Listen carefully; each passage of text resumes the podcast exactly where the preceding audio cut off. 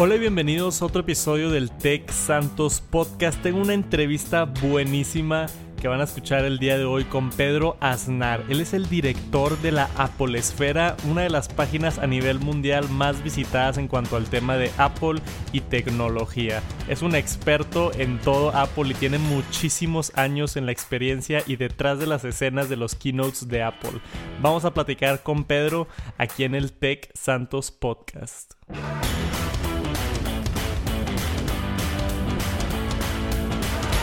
Bienvenidos a otro episodio del Tech Santos Podcast. Tengo un invitado muy especial el día de hoy. Estoy bien emocionado por esta entrevista que le voy a estar haciendo a Pedro Aznar. Él es el director de una página que pudieran conocer que se llama la Apple Esfera. Yo tengo muchísimos años checando noticias alrededor de Apple en esta página y es un completo placer, hace contenido muy, muy bueno en el Internet, un análisis superior en mi opinión dámonos la bienvenida a Pedro. ¿Cómo estás, Pedro?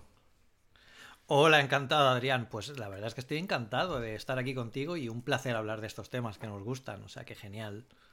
Eso es lo bonito, ¿no? De, hacer este tipo de cosas que al final del día eh, me invites tú o, con cualquier otra persona. Hablar de esto es, es lo que nos gusta y, y se pasa de volada. Sí, yo creo que además es lo importante con todo esto, ¿no? Por mucho que nos guste algo, yo creo que la parte, em, la, parte por la que em, hacemos muchos eh, este esfuerzo de, comunicar, de hablar de tecnología, también es por compartir, por saber lo que piensan los demás. Y, bueno, así que claro, encantadísimo. Qué bueno. Primero que nada, quiero, para la gente que quizá no te conozca, platícanos un poquito de quién es Pedro Aznar. Lo estoy pronunciando bien para empezar, porque acá en, México ya sabemos que cambian muchas palabras allá al, al España. Eh, el, apellido es Aznar. Eh, Aznar. acento, pero no pasa nada. Ya ves, qué bueno que pregunté, qué bueno que pregunté. Aznar.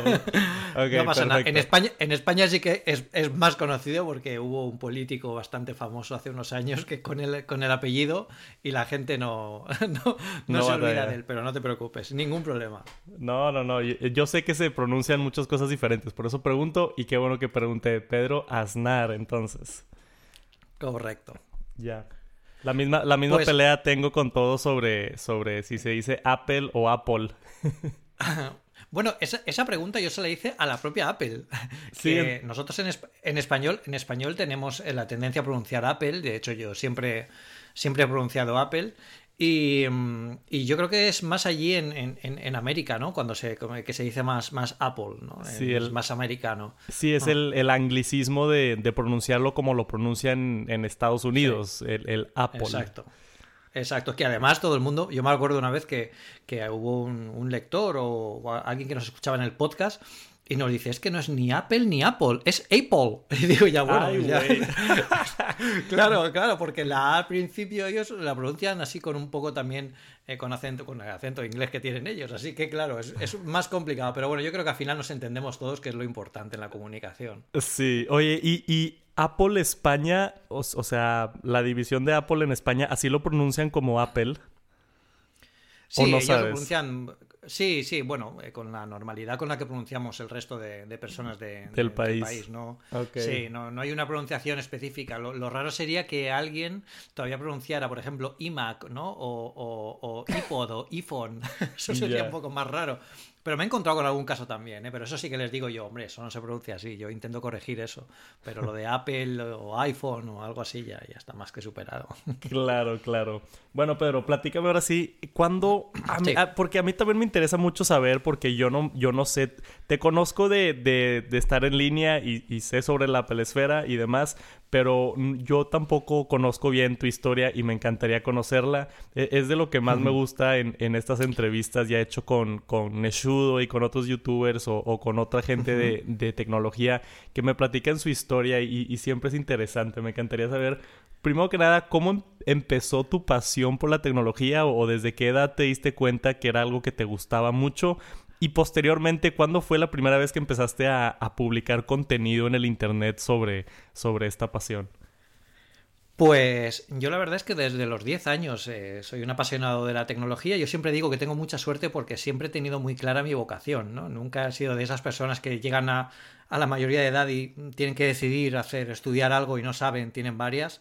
A mí me, tengo la suerte de que me han gustado, me, me, ha gustado mucho la psicología, me gusta mucho la arquitectura, pero claro, la informática siempre ha sido en mí algo que era casi innato, ¿no? A mí me, con, con, con 9, 10 años me regalaron, con 10 años me regalaron mi primer ordenador, que no era un Mac, era un Amstrad CPC, no sé si en México eh, os sonará esta era una máquina de 8 bits que iban las, los juegos iban en cassette eh, como la música antigua okay. y y, bueno, a partir de ello me di cuenta que la informática era algo que podía servir para crear, ¿no? Y durante mucho tiempo, la informática siempre me ha gustado mucho, pero siempre vi que le faltaba una faceta eh, más de sensaciones, ¿no? Muchas veces cuando hablamos de la informática o cuando se hablaba de informática en Internet, los reviewers o los analistas lo que hacían era decir, bueno, es que esta máquina es muy potente, es muy veloz, tiene mucha capacidad, pero nadie me decía, oye, pues puedo crear un álbum de fotos de mi familia, o puedo hacer unas, unos vídeos maravillosos, o me sirve para estudiar de una forma que no había podido hacer antes. Entonces, yo con ese objetivo creé un blog personal mío por ahí por 2004, que se llamaba 412, que además el título también referencia el día en el que me regalaron mi primer ordenador, el 4 del 12 de 1987 fue cuando me regalaron mi, este, este Amstrad. Y con este blog, pues yo, yo empecé a hablar de, de, las, de todo, de videojuegos de, y sobre todo de Apple, ¿no? Eh, que era lo que más me apasionaba a mí. En aquel momento no había muchos eh, medios online que, hablaba, que hablaran de Apple, todavía no había salido el iPhone, eh, el Mac ni siquiera había pasado a Intel, que eso pasó en 2006 y también fue un salto importante a la hora de que la gente conociera más a la marca. Y yo empecé a publicar y bueno, pues en aquel momento Weblogs SL, que es la, empresa que está detrás de, de Apple Esfera, contactó conmigo, el que hoy en día es, es, uno de mis jefes, y me dijo, oye Pedro, que queremos hacer una página profesional sobre Apple, porque vemos que hay poquitas. Había una en España, se llama FacMac, que sigue estando, que es muy buena, es una página que tiene mucha solera en el mundo Apple, es muy técnica, muy del detalle, son, eh, son también unos, unos tíos magníficos.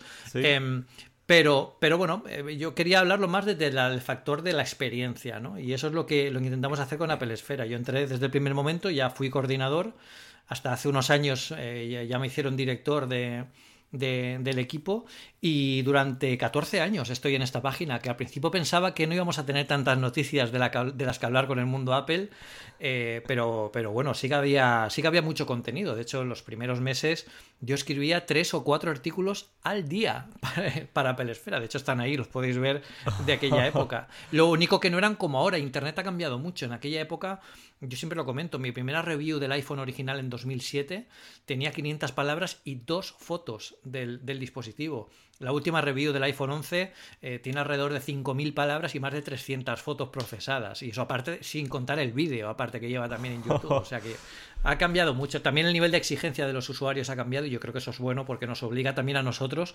a crecer como, como analistas, como, como gente que quiere comunicar. ¿no? Yo aprendo constantemente, nunca, nunca quiero dejar de aprender y nunca, nunca lo he hecho. Claro, claro. ¿Y, ¿Y por qué crees que cambió ahora a hacer contenido más extenso, más a fondo? Porque yo también me he dado cuenta de eso, al menos con mis videos, que curiosamente los videos más largos de mi canal son los que más éxito tienen. Los videos que yo decía, no, la gente no va a ver 25 minutos de yo hablando sobre el iPhone y sí los ven. ¿Por qué crees que ahora la gente es más analítica, quiere todos los detalles, quiere absolutamente toda la información? Yo creo que eso es básicamente porque la tecnología cada vez está más dentro de nuestras vidas. Ah, antes era algo que tocaba tangencialmente en nuestro día a día, ¿no? Teníamos, eh, cuando teníamos los móviles con teclas que lo único que hacían era enviar SMS y llamadas, bueno, pues los teníamos como algo que, que teníamos en casa y había veces que nos olvidábamos el móvil en casa y no pasaba nada. Hoy sal tú de casa sin tu teléfono móvil. es completamente distinto.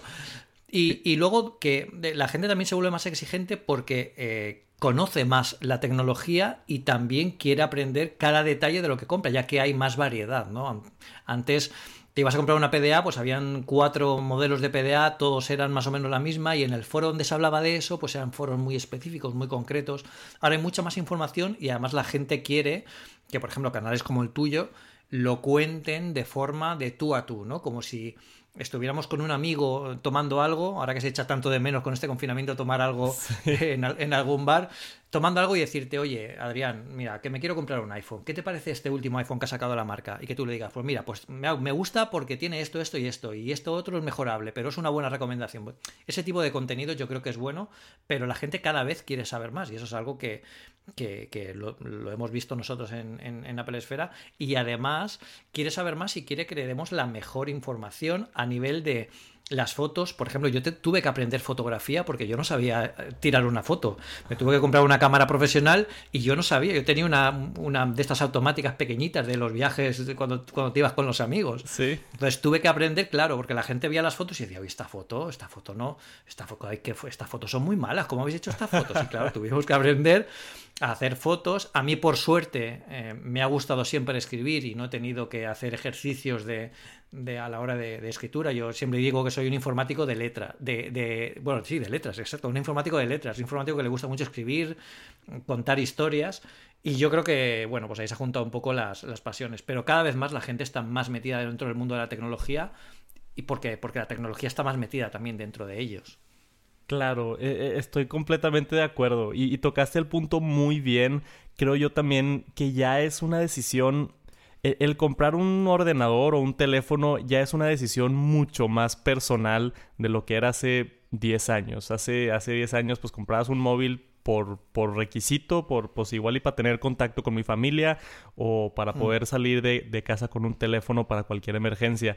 Pero hoy en día ya es un dispositivo tan personal y, y abarca tanto que para la mayoría de la gente estás comprando un teléfono, estás comprando una cámara, estás comprando una consola de videojuegos, estás mm. comprando básicamente el, el, mucha gente ya utiliza su teléfono como su ordenador principal y, y a mí me, me yo, yo siempre voy a ser de computadora, pero por ejemplo, veo a, a, mi hermana que se sienta a comer y se pone a ver videos en Instagram.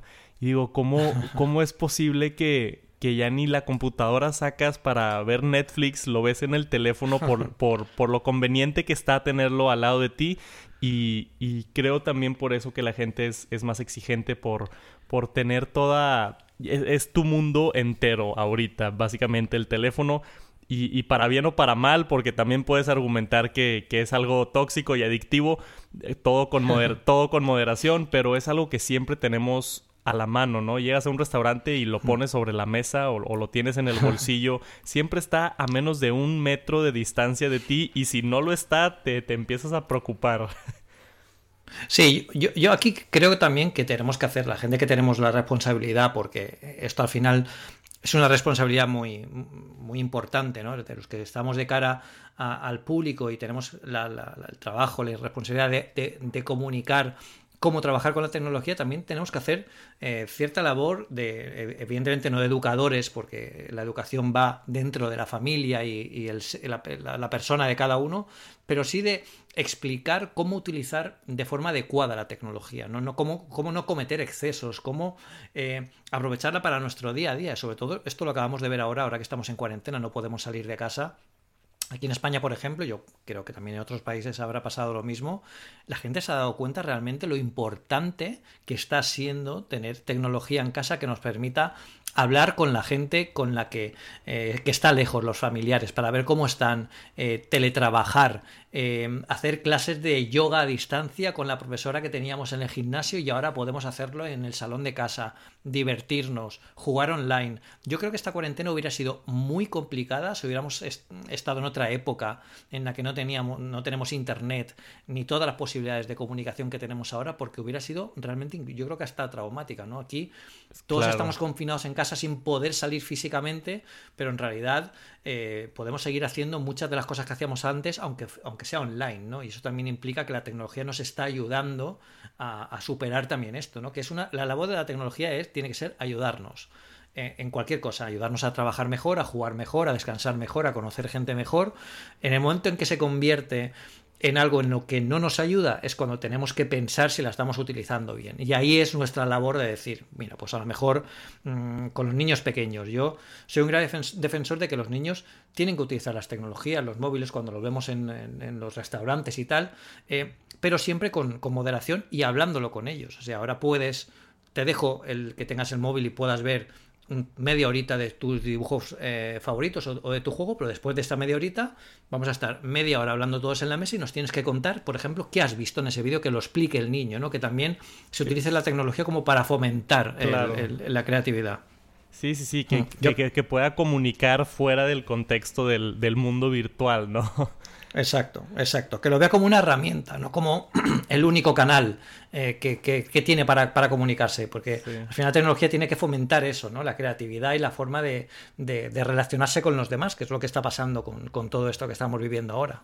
Claro, sí, no, no. Es, es una bendición la, la tecnología y yo siempre digo que gente la no la menosprecia, pero la toma por hecho, ¿no? Y, es algo impresionante. El, el, simple hecho de que estemos grabando este podcast, el simple hecho de que puedas FaceTime con tus, con tus familiares en, en Europa o donde sea que estén y en tiempo real veas una imagen de ellos hablando es, es a, mí me sigue sorprendiendo y quizá generaciones más nuevas no, no, lo aprecian de la misma manera, hasta que se los quitas o hasta que, hasta que te enteras cómo era hace 10 años, ¿no? O cómo era hace 20 años.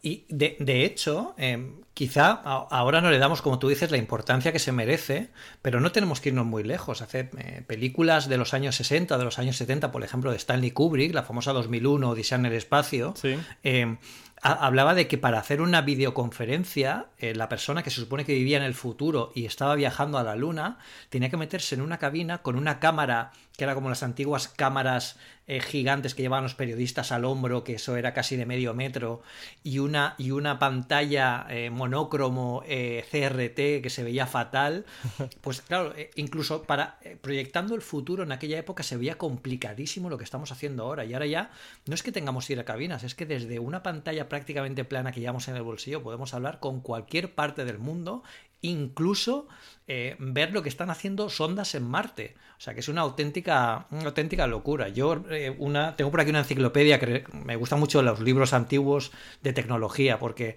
nos ponen muy en contexto de la situación que tenemos ahora. Y encontré una enciclopedia de informática donde tienen un, un ordenador con una pantalla arriba y el ordenador ocupa prácticamente una mesa entera con un, con, como si fuera una cámara gigante arriba para poner y esto se supone que estábamos hablando eh, que esto sería alrededor del año 2000 según lo veían ellos en los años 70 imagínate si nos vieran realmente lo que tenemos. Muchas veces decimos ¿dónde están nuestros coches voladores? no los tenemos ¿no? pero tenemos otras cosas que son casi de ciencia ficción para aquella época. Tienes toda toda toda la razón. Y, y también verlo verlo contextual en números ese, ese ordenador del tamaño del cuarto probablemente tenía 100 kilobytes. ocupaba, exacto, exacto. ocupaba un cuarto y tenía 100, 200 kilobytes. Y luego empezó el, el, primer mega y la gente, no manches, es demasiado espacio.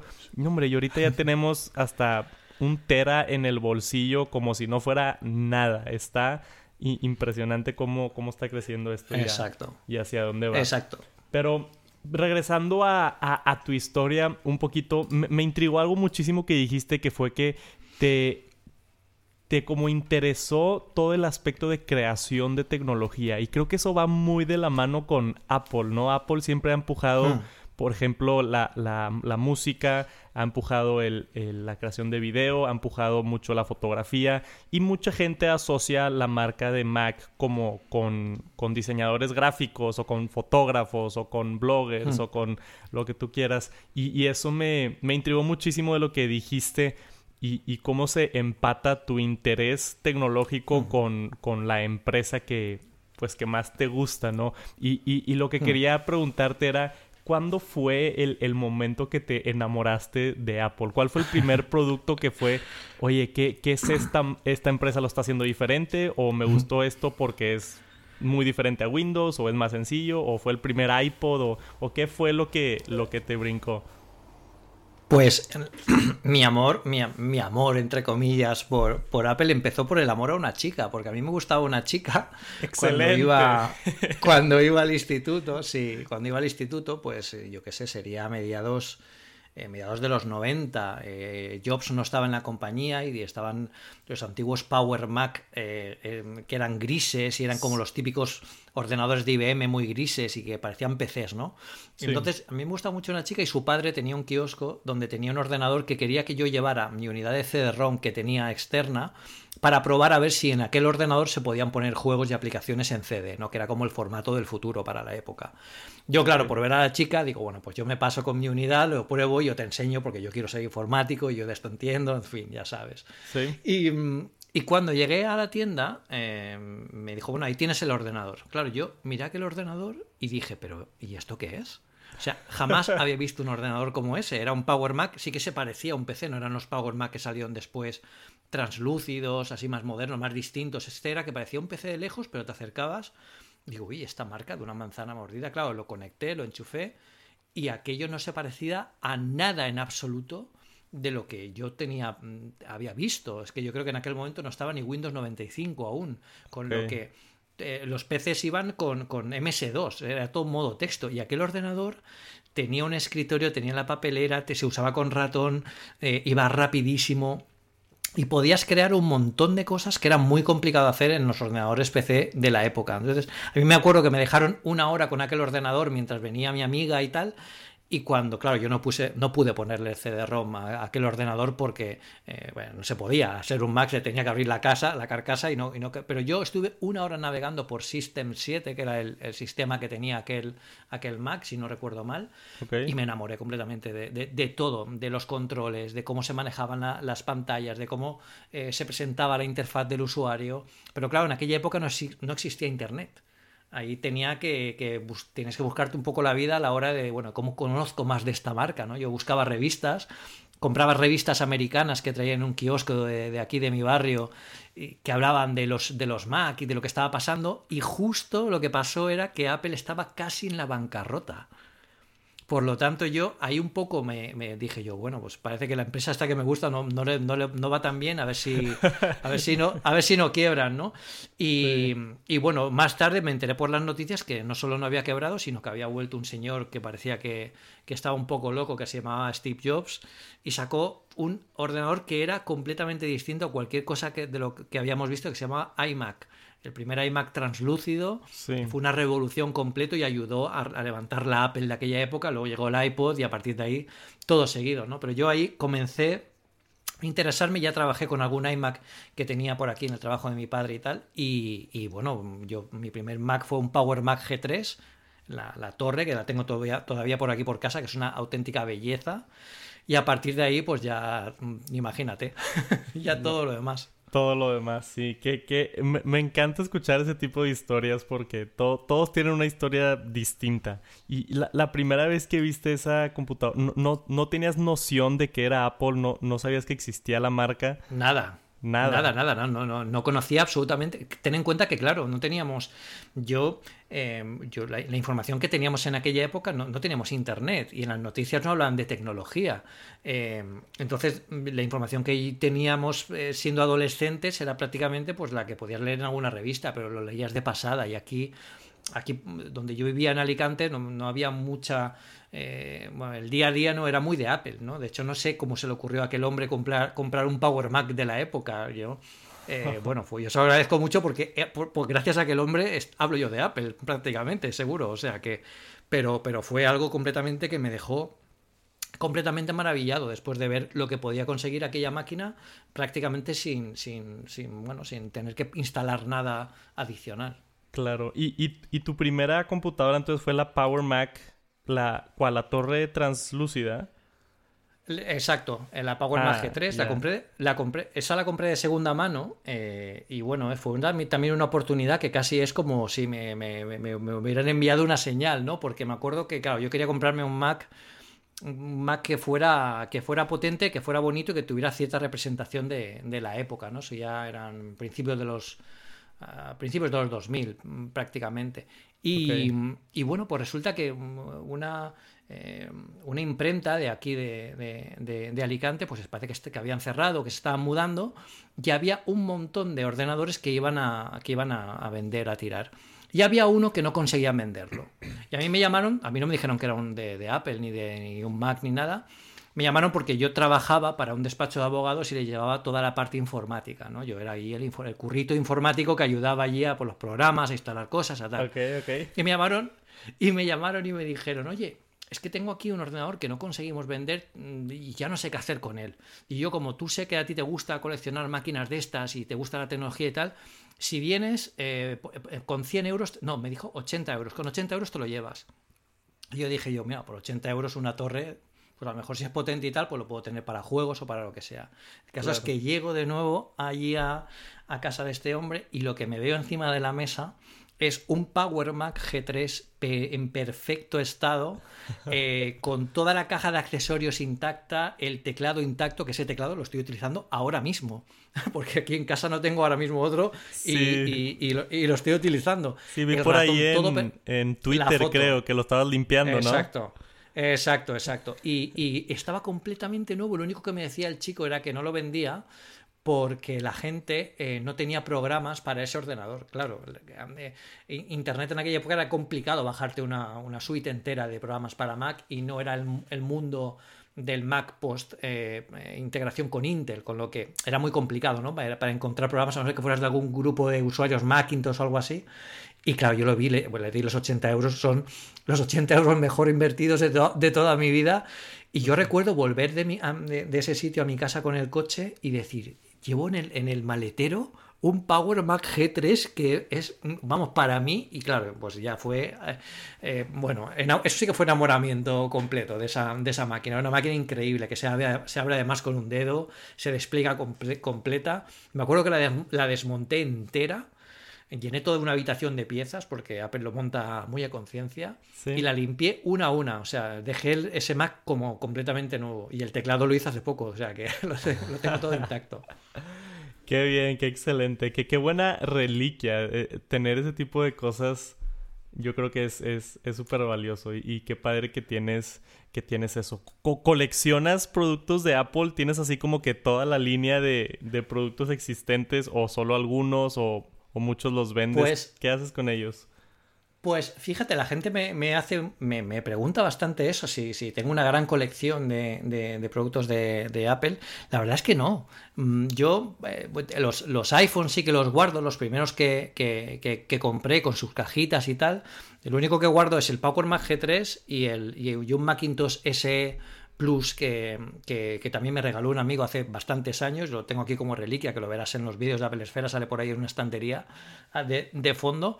Em, pero, por ejemplo, los primeros iPod que tuve, yo tuve el primer iPod de 20, de 20 gigas y este yo creo que lo vendí. O se lo cambié a un, a un, a un compañero por, de, oficina por, por algo. O sea que no me lo he quedado, pero también porque la verdad es que yo soy bastante poco cacharrero, ¿no? En el sentido de que me suelo mudar bastante de piso y yo, no sé, yo, sé que tú también te has mudado alguna vez y sabes que mudarse es una locura y un suplicio. Entonces me imagino lo que es llevar tantas máquinas de estas con lo que hoy en día la verdad es que no, no intento no tener mucho, mucho equipaje, pero sí que me gustaría, por ejemplo, conseguir un, un, 20 Anniversary Macintosh, que el TAM famoso, o un iMac G4 lamparita, por ejemplo, que también es algo que me fascina el diseño de ese, de ese ordenador pero, pero no tengo más allá de eso, bueno, tengo algunos accesorios y, y, de tal para los dispositivos sí que tengo un montón. Correas del Apple Watch yo no sé ni las que tengo, o sea, yo creo que tengo más de tengo más de 30 o de 40, es una locura, una locura, pero pero sí, pero como, lo que son máquinas como tal no, no guardo muchas. Ok, sí, no, yo, yo también no tengo tantas, tengo un par de y yo soy más joven, yo no tuve oportunidad de, de haber tenido la experiencia hmm. con una G3, pero, hmm. pero pocas de las cosas que, que, tengo, recuerdo mi papá compró el, el primer iPod también, el, el, de la el de la ruedita que se mueve mecánicamente. y, qué bueno, qué bueno. Y aquí lo, pues tengo, aquí lo tengo conservado y también un primer iPhone por aquí que tengo. Y me, me, gusta, pero pues sí, o, tener ordenadores te ocupan mucho espacio y dónde los guardas y, mm. y también con el tiempo, hoy en...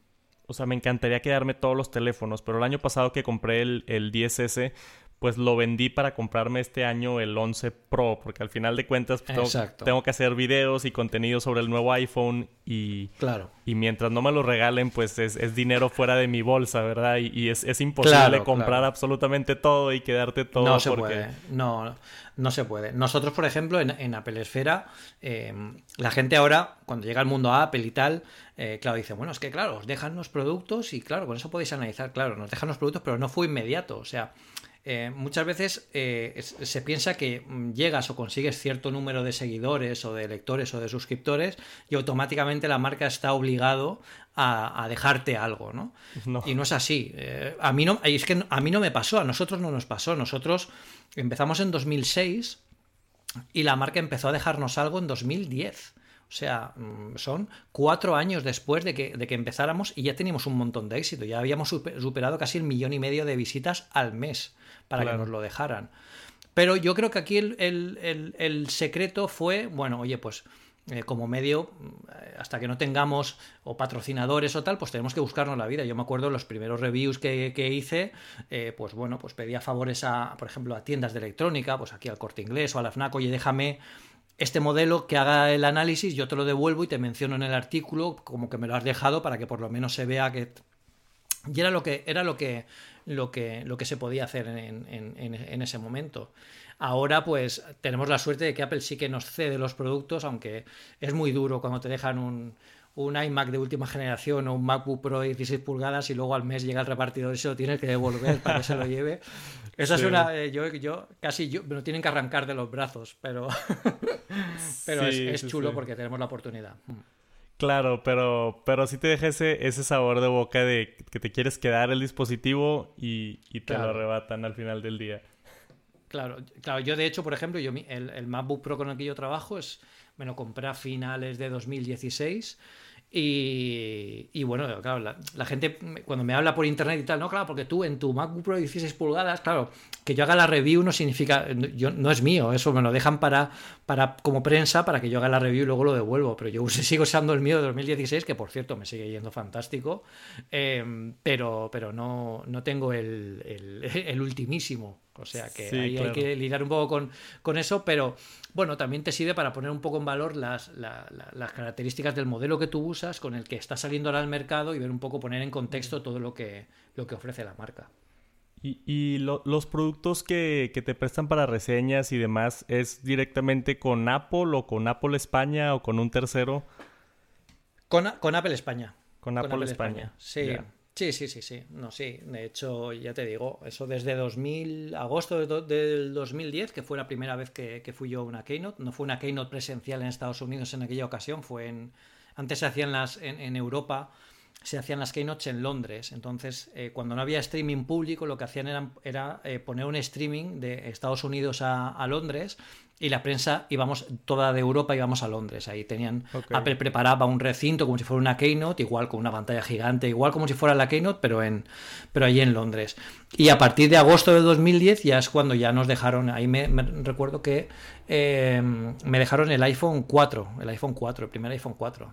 Ese fue el primer producto que, que Apple nos cedió para, para, para, revisión. Mm. Para reseñas y demás. Qué bien. Y que, era, que, fue, que fue complicado, que fue complicado, porque además tuvo un montón de problemas. Tuvimos que probar el tema de que se iba el, el antena gate, lo del bumper, o sea que, ahí nos tocó trabajarlo. El you're holding it wrong, ¿verdad? Exacto, exacto, exacto. Esa frase de Jobs, que eso va a estar aquí, todo, es parte de la historia de Apple ya. Sí, sí, sí, sí, recuerdo eh, eso vívidamente. Tenemos los, los, gates con diferentes iPhones que a los medios les gusta agarrarlos como si fuera y, y, subirle a toda la publicación.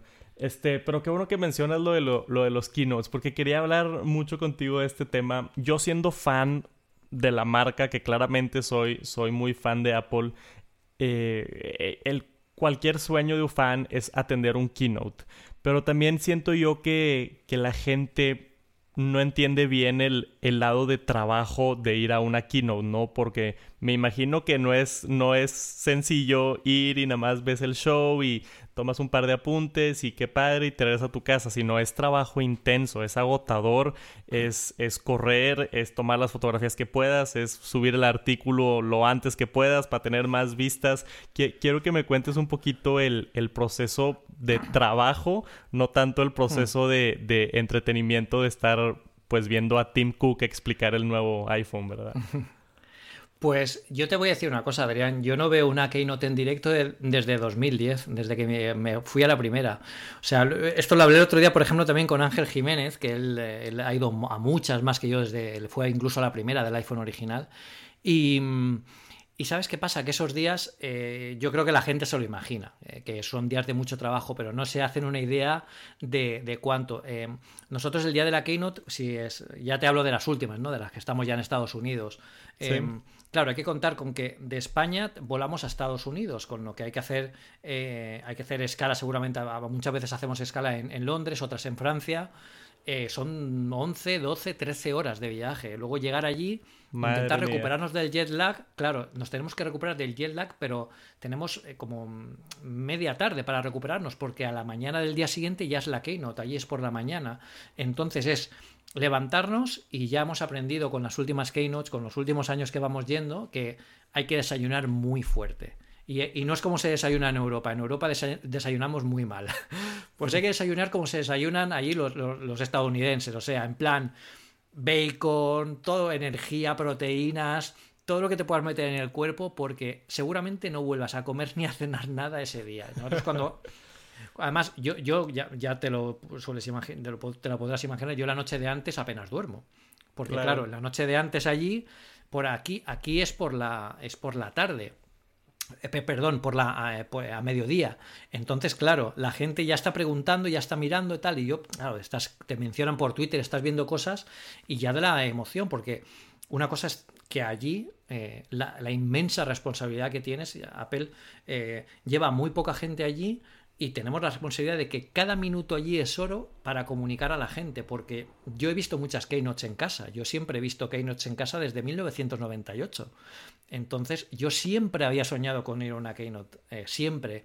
Y ahora que estoy allí, las quiero eh, transmitir o comunicar de la misma forma como a mí me gustaría comunicarlas en aquella época, ¿no? O recibirlas en aquella época. Entonces, nos levantamos muy pronto, todo el grupo eh, español. Yo a algunos casi les obligo, bueno, algunos no, a todo el grupo español siempre intento que cojamos el primer shuttle. Hay un shuttle que lleva al Apple Park eh, desde, desde San José, que es donde está nuestro hotel, que está muy cerquita.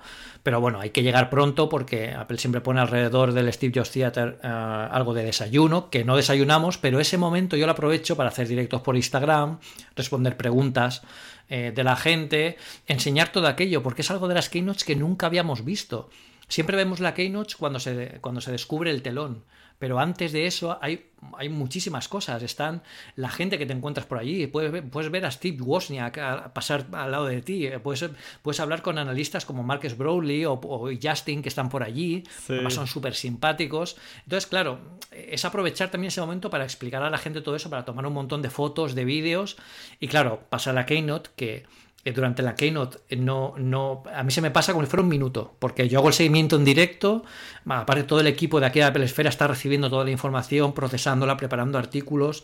Cuando acaba hay que ir a la zona de pruebas, que es una locura, porque está llena de gente, eh, tenemos que tomar las mejores fotos, los vídeos, escribir el artículo. Entre una cosa y otra, claro, allí acabamos a las 6 o las 7 de la tarde, hora de allí, desde las 8 de la mañana, sin haber comido nada. Yo recuerdo una vez eh, no, estaba el Apple Park aún, estábamos en, en en San Francisco, después en 2016, antes de, la innovación del Apple Park, em, y yo recuerdo que estaba tirado, porque allí literalmente escribes y trabajas donde puedas.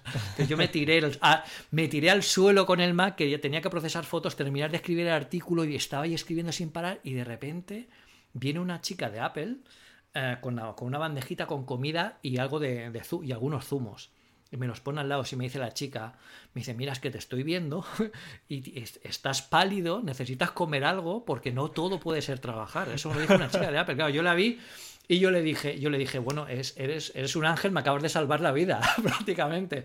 Me dejó una bandeja al lado de comida de donde yo estaba por ahí por el suelo de, de, creo que era de, de, un auditorio de ahí de, que había cerca del Ayuntamiento de San Francisco, y pude acabar el artículo y tal, y pude comer algo a la vez, porque si no hasta la cena, en la cena ya sí que ya solemos haber publicado todo, ya estamos más tranquilos, más relajados, estamos pendientes pues si de España necesitan algo de las redacciones, pero es un es súper intenso como pocas cosas en mi vida. O sea, jamás, mm, o sea, hay pocas cosas hago yo en mi vida tan intensas como un día de, de, Keynote. Ahora, eso sí, no lo cambiaría por nada. Lo disfrutas, claro. Completamente.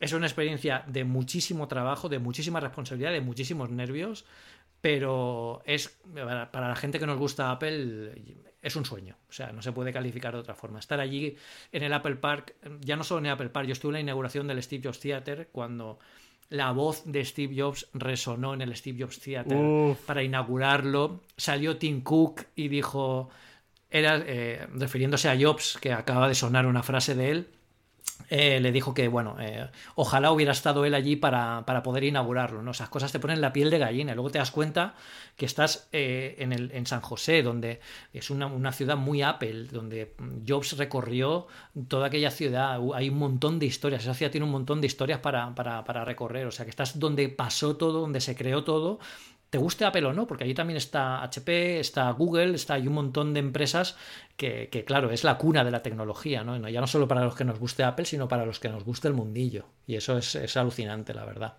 Me, da muchísimo gusto que, tengas todavía esa, a pesar de estar atendiendo keynotes 10 años, todavía tener ese agradecimiento y esa pasión y, ese vigor. Me, me, da muchísimo gusto porque veo fácilmente este quizá algún otro reportero que tiene que ir por trabajo y, no lo aprecia tanto y hay miles de personas como yo que se mueren de la oportunidad de ir. Y entonces agradezco muchísimo que, todavía te emociona al nivel que te emociona y, tomas la responsabilidad y todo para, hacerlo.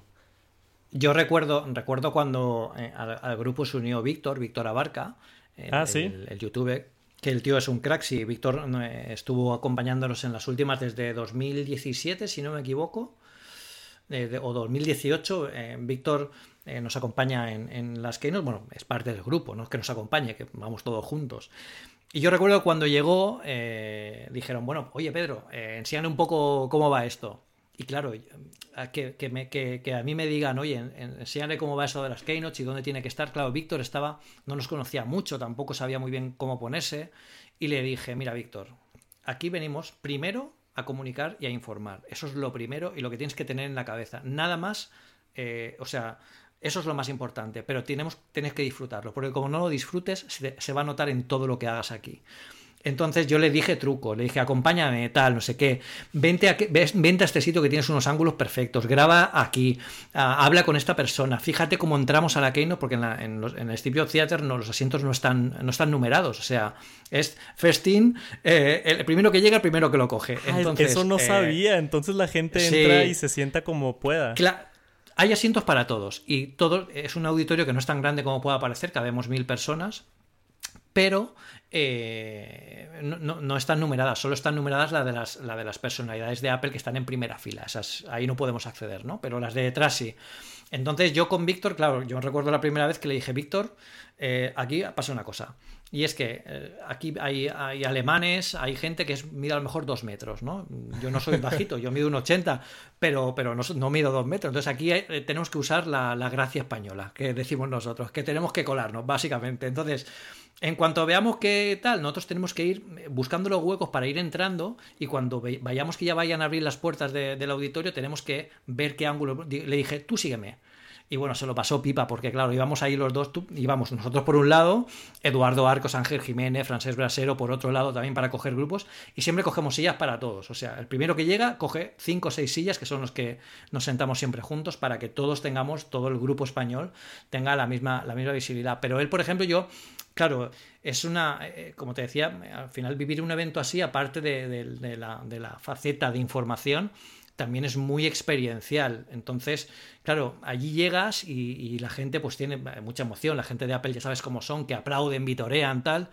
Y claro, Víctor me miraba y le dije, pero Víctor, estás en una keynote de Apple, tío. Tenemos que gritar y aplaudir y, y, hacer lo que haga falta. Y claro, Víctor se vino arriba y hay un vídeo suyo por ahí que salimos gritando, salimos, o sea que es pasárselo bien, eh, no olvidar que nosotros eh, éramos también los que queríamos ver esa Keynote hace unos años y queríamos disfrutarla como, la, como, como, como, si estuviéramos allí y la mejor forma de hacerla es que tú la sientas así, porque si no es muy difícil de, transmitir.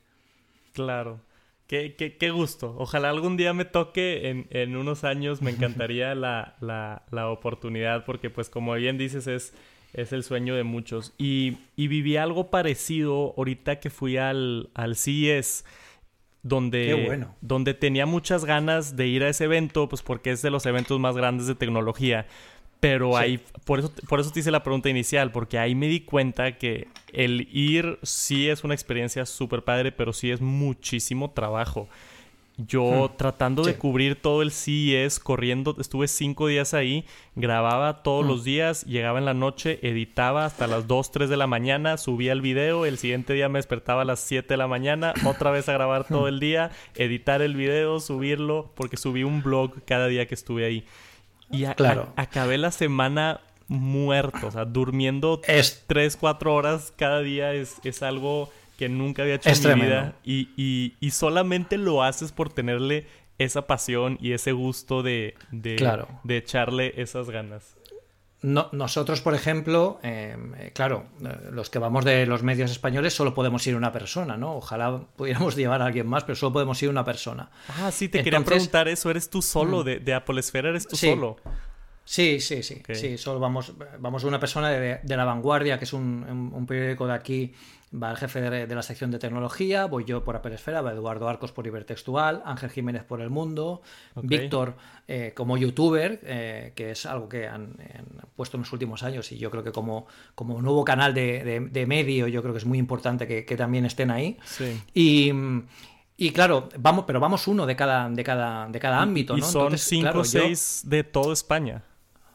Sí, exacto, sí, sí, sí. Ah, Entonces, claro, es, muy, es muy complicado porque eh, nosotros, eh, claro, a mí me serviría mucho, por ejemplo, llevar a un, compañero mío que, me pudiera ayudar, oye, pues yo escribo el artículo, tú haces fotos, o tú escribes un artículo y yo te grabo vídeos, o me ayudas a editar, a procesar. Claro, aquí allí tienes que hacerlo todo tú solo y además hay unos timings que están muy marcados. En el momento que se abre, que la Keynote acaba y se abre la zona de pruebas, tienes que ir a tomar fotos de los productos, hacer vídeos de los productos, eh, hacer un, primeras impresiones en, directo para los canales rápido, escribir el artículo. La gente de, España está esperando toda la información. Entonces, claro, tienes que escribir, hacer vídeos, editar, procesar, fotos y, todo tiene que ser como una gran orquesta. Entonces, yo lo que hago, em, que la gente de la Esfera ya lo sabe, esto yo creo que se ha comentado alguna vez, yo antes de cada, de cada keynote te envío un mail que lo suelo enviar el día de antes a la una de la mañana. No sé por qué, porque al final siempre lo dejo para última hora. No, no es porque sea una hora fetiche para mí. Okay. Pero yo les digo exactamente todo lo que va a pasar y mm, cómo nos organizamos todos, porque tenemos que estar perfectamente engrasados. ¿A qué hora va a pasar algo? ¿Cuándo les voy a enviar yo algo? De forma que ahora, por ejemplo, a mí me viene muy bien, eh, cuando acabamos la keynote hacíamos la, hacíamos el, cometíamos un error. Y es que yo iba enseguida a la mesa para intentar hacer fotos y vídeos de los productos pero claro, había mucha gente, tenía que esperar, no hacía buenas fotos, luego tengo que escribir artículo, ya estoy más cansado.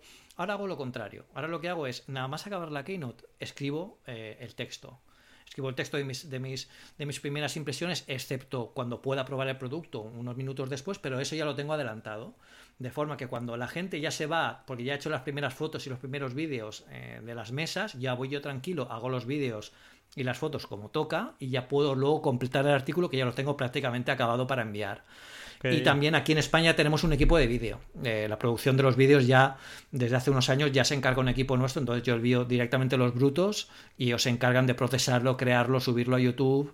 Eh, está todo mucho más coordinado. Afortunadamente eso es trabajo que, nos quitamos, pero bueno, es eh, todo tiene que ser como un, vamos, perfectamente milimétrico, porque como hay algo que falle o que te o que te pase, claro, ahí el tiempo es muy importante y hay que tener en cuenta que en España, por ejemplo, la que no suele acabar a las 9 de la noche, como pronto. Entonces no puedes esperarte mucho más en sacar tu información porque la gente ya se va a dormir. Entonces hay que, hay que hacer lo más rápido posible. sí, me imagino que el, cambio de horario también es, es, es, factor. Acá en México las horas son más similares a cuando es el keynote, un par de horas adelantado o atrasado, pero no hace, no hace mucha, mucha diferencia. Fíjate que... Nosotros entre 8 y 9. 8 y 9, sí. Si tiene sentido, pues sí, son las 7 horas de diferencia. Eh, más, porque a San José son nueve horas o, o En San José son nueve horas, sí. Nueve horas, sí. son nueve horas, sí. Depende, depende del horario de verano o de invierno que estemos en Europa. Eh, como sabes que cambian o atrasan o adelantan una hora, depende del horario que sean. Sí. Hay algunas veces que hemos hecho alguna keynote en Nueva York, como la, del segundo iPad Pro de 2018, MacBook Air y Mac Mini. Sí. Eso fue en, el, en, el, eh, en, Brooklyn, que fue también muy chula la keynote.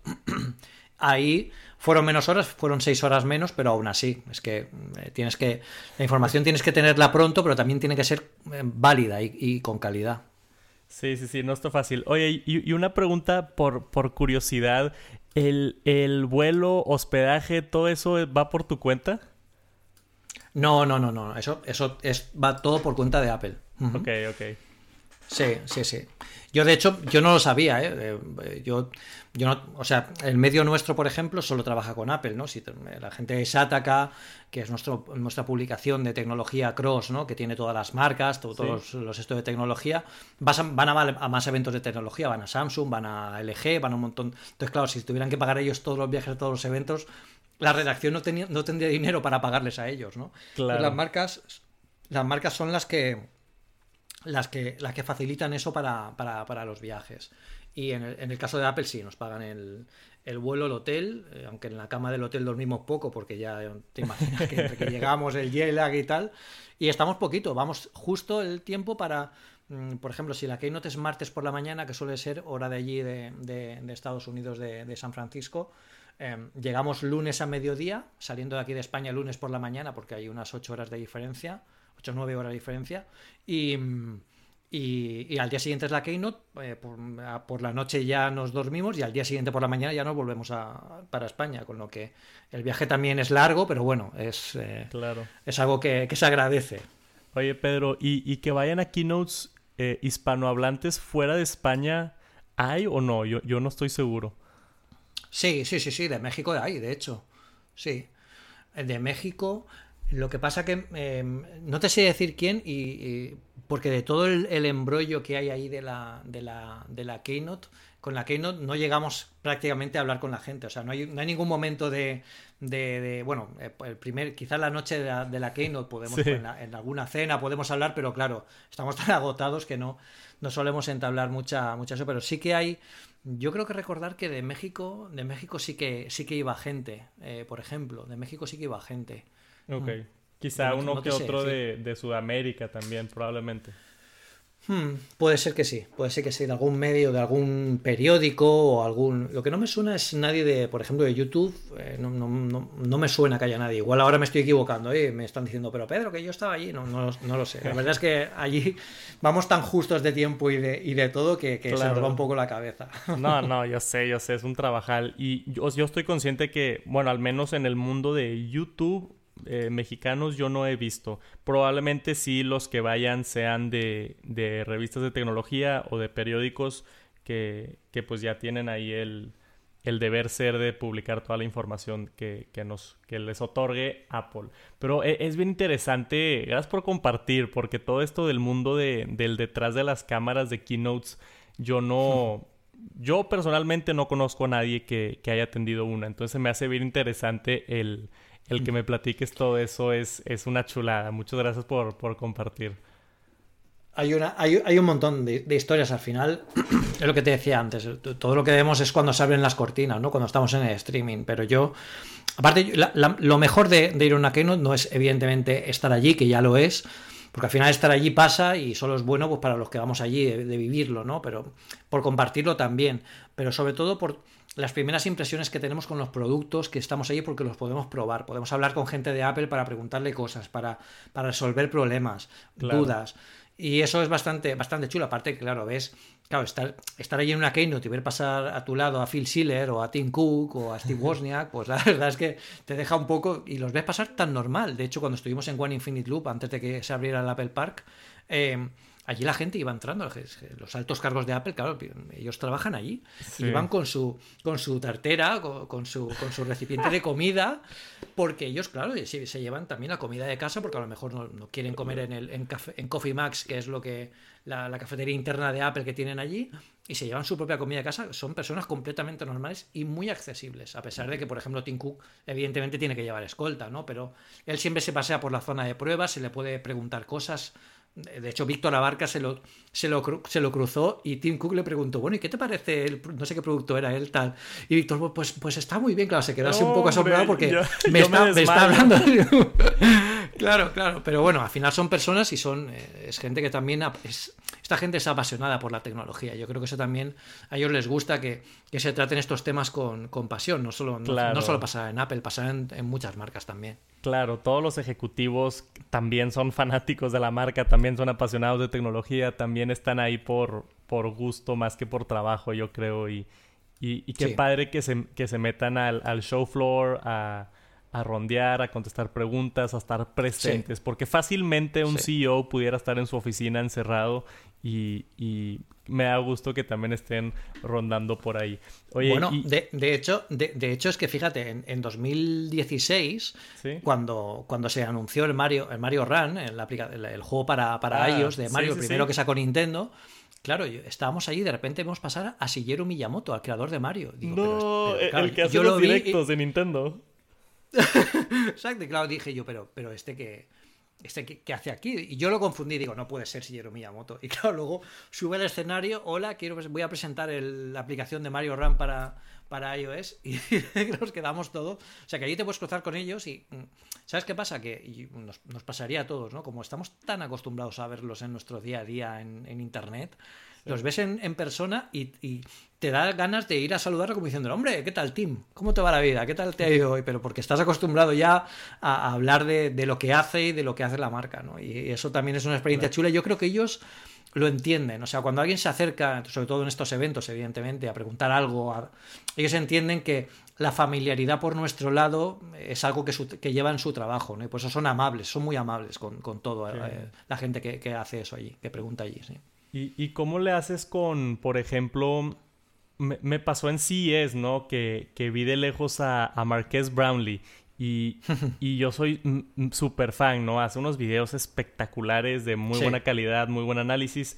Y lo vi, estaba tomando unas fotografías, pero yo no lo quería molestar, ¿no? Está trabajando, no le quería llegar a pedir una foto ni, ni estorbar lo demás. Entonces como que me, me esperé unos 10 minutos a que acabara de tomar fotos y cuando se arrancó caminando, ya lo intercepté y le dije rápidamente, Marqués, eh, soy de México, tengo un canal de YouTube, este, me, me, gustan mucho tus videos, me puedo tomar una foto. Y me saqué una foto con él e incluso se quedó conmigo platicando unos cinco minutos. Me dijo, le dije que, era, que era mi primer CES y era mi primer CES y me dijo, ay, te recomiendo esto y súper, súper buena onda. Y yo, ¿cómo es posible que este youtuber de ya ni sé cuántos tiene, 12 millones de suscriptores, eh, sea tan amable y tan aterrizado. Pues... Sí, dime. Esto, yo, yo creo que aquí el, secreto por todo eso es porque también le apasiona todo esto. Yo creo que encontrar a alguien como tú, que también está apasionado por, por hablar de la tecnología, por comunicar, em, no solo le recordarás también cuando él eh, comenzó o estaba en el punto en el que estás tú ahora, sino también, pues bueno, pues hay cierto factor de, oye, pues también te quiero ayudar, ¿no? Porque tú eres un compañero. Al final, yo creo que hay una sensación equivocada con el tema de los medios y eso también incluye canales de YouTube. Em, no somos competencia. O sea, tú no eres competencia de Víctor o, de Vero o de Aisena Code o de otros canales de YouTube porque la gente puede ver todos. O sea, no es excluyente. Quien vea uno o quien lea, por ejemplo, Apple Esfera, mm, lee también hipertextual y yo creo que es bueno porque también compara opiniones, ¿no? Mira lo que dice Pedro, mira lo que dice Eduardo Arcos y por eso también estamos allí. Yo creo que él también, Marqués, Marqués es un tío muy amable. Yo siempre que me he cruzado con él allí, alguna vez también hemos, hablado un ratito, cuando vino Víctor, eh, se quiso también hacer una foto. La primera vez que vino Víctor se hizo una foto con él y Marqués también encantadísimo. Con Justin, yo tengo un vídeo por ahí, que no sé dónde lo yo creo que lo tengo por ahí, en el que bajábamos el Steve Jobs Theater eh, y, claro, ella subía porque estaba buscando a alguien y la chica iba completamente buscando a alguien que eh, le podía haber dicho, oye, no me molestéis, tal. Y bajando, se cruzó con nosotros y yo le dije, a Justin, we love you. y, nos, we, are from Spain, we love you. Y, y, ella contestó enseguida sonriendo, ja, ja, ja, ja, I love Spain too. O sea que la tía, ahí la gente es ah. muy amable porque es muy apasionada en todo esto, ¿no? Yo creo que es la... Quizás es por la marca, porque llama al tipo de gente apasionada, ¿no? Pero yo creo que también el carácter de la persona y sobre todo cómo cubrimos la tecnología hoy en día, ¿no? Que sí que ahora es verdad, lo que hablábamos al principio, que ahora es más personal. Por eso se cubre de esta forma también. No, y, otros, o sea, a mí también me hacen mucho esa pregunta de competencia y así, y, tienes toda la razón. Yo hasta recomiendo, le digo a, gente que me manda mensajes de me encantan tus videos, tus reviews, les digo, eh, sí, pero si vas a hacer la inversión de un producto y estás investigando, tienes que al menos ver unas cuatro o cinco reseñas, ¿no? Para tener diferentes opiniones y todos tienen diferentes estilos de presentarlo y quizá yo me enfoque en los detalles y quizá Víctor se enfoca más en la experiencia y, puedes agarrar pedacitos de, de, todos y, así, y formar tu propia opinión y tu propia conclusión. Pero, pero tienes el, el, bien concreto el hecho de que no es competencia. También en, en el CES me, yo quedé impactado al conocer a muchos de estos creadores, a, a Tecnofanático, a Marciano Tech, a, todos estos.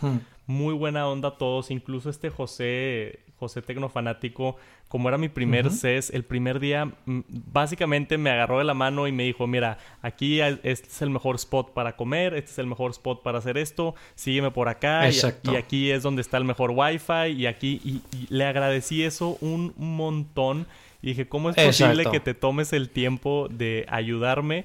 Este, hmm. y, no solamente de ayudarme, sino de, de, guiarme durante todo este proceso que para mí yo estaba Nosotros, perdido.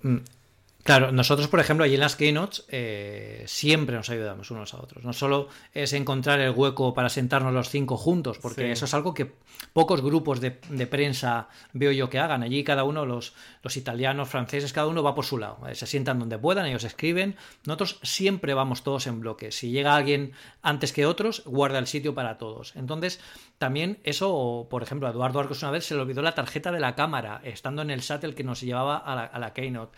Y le dijo Víctor, toma, eh, aquí tienes una. Y Víctor le dejó una tarjeta eh, para la cámara para que pudiera trabajar.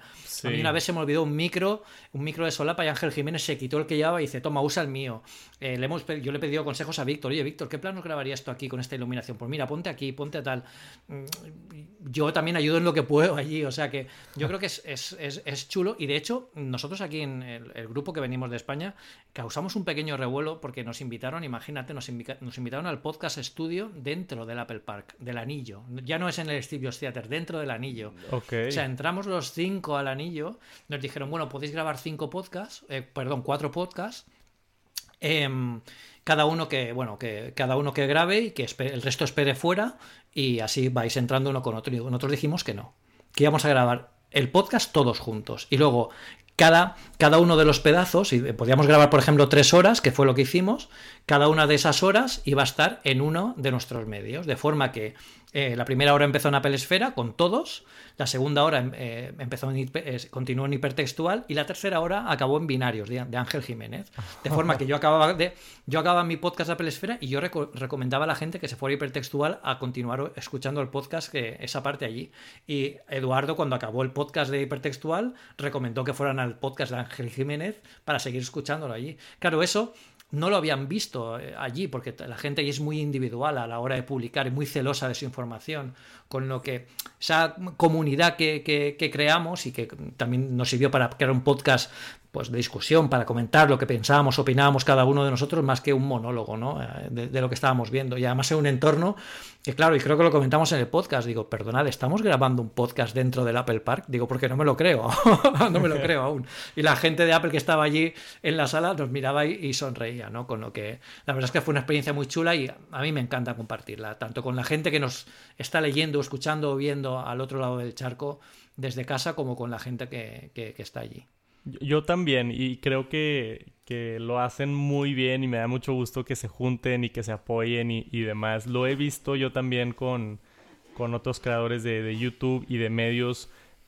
tienes razón que la, gente piensa que es competencia y no lo es. Es, es padre que todos se, se ayuden y ahora todavía más que se están fusionando como los medios tradicionales con los medios nuevos, ¿no? Yo eh, regresando al ejemplo de CES, me impresionó que en la, en la keynote de Sony estaba yo grabando en, segunda fila cuando salió el carro de Sony nuevo, grabando con mi iPhone. Y al lado de mí, y no te estoy bromeando, en la silla de al lado de mí estaba un reportero de, de CNN con, con, con su micrófono y con un camarógrafo. Y yo estoy aquí al lado grabando Insta Stories y está aquí el representante de CNN a nivel mundial ¿cómo es posible que, que se están mezclando los, los, los, medios, tanto nuevos como Instagramers, YouTubers, influencers, y más tradicionales como, como noticieros y, radio y demás? E, y es bonito ver cómo se, se, se, se junta todo. ¿Tú has visto alguna diferencia desde hace, hace un par de años que empezaron a invitar a YouTubers, influencers? ¿Has notado una vibra diferente o no?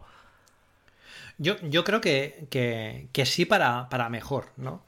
Yo creo que, como te he dicho al principio, al final estamos todos para aprender. O sea, yo llevo 10 años en el que tengo la, grandísima oportunidad de ir a las keynote de Apple por lo menos las que ya he ido. Yo siempre digo que, yo siempre que voy a una keynote, eh, opino que es la última, porque nunca se sabe, ¿no? Si te van a dar otra vez la oportunidad o van a dársela a otro compañero. Eso no es, es, algo que no depende de nosotros. Nosotros lo que hacemos es trabajar para que eh, pues a, la, marca y a, los lectores les guste que estemos allí y les guste cómo lo comunicamos.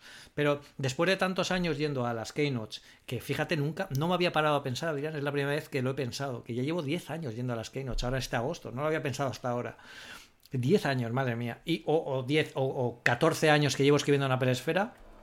Al final, em, eh, el, mundo de la tecnología cambia, se vuelve más apasionado y eso también se, demuestra por como lo, que aprendemos, ¿no? Con, la gente de YouTube, que nos enseña mucho a grabar, que nos han enseñado, al igual que por ejemplo Diverge en, su momento cuando salió como medio, nos enseñó que teníamos que hacer mejores fotografías, porque Diverge cuando salió, no sé si lo recuerdas, pero eran espectaculares con las fotos a pantalla completa, eran, eran súper innovadores en aquella época. Nosotros tuvimos que ponernos las pilas porque nuestras fotos, si ahora ves artículos de Apple Esfera de, de, de 2008 o 2007, verás que las fotos eran, ridículas de pequeñitas y de malas también, de las que hacíamos nosotros.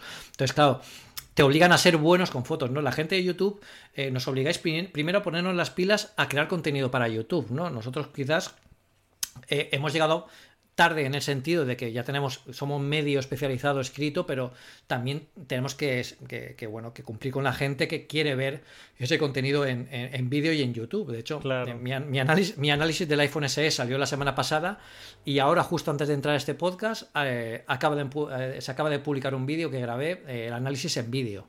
O sea que vamos, vamos haciéndolo todo, pero aprendemos mucho pues, de, gente como Víctor, de gente como tú, de, gente que ya conoce cómo funciona este medio y que han nacido en el medio, ¿no? Nosotros hemos nacido en el medio escrito, ¿no? Vosotros ya habéis nacido en el medio, en, el medio de YouTube, ¿no? Que es otro ritmo, otro, otra, otra forma de comunicar y a mí me gusta mucho porque yo lo veo muy personal. De hecho, mm, cosas que tenéis, por ejemplo, tanto tú como Víctor, es que sois muy cercanos a la hora de comunicar. Yo creo que eso, por eso a la gente le gusta estar en vuestros vídeos más que, más que verlos, ¿no? Es como si estuvieran con vosotros y les estuvierais contando algo, ¿no? Y esa es la, esa es la, forma de atraer a la audiencia que creo que es sana y honesta.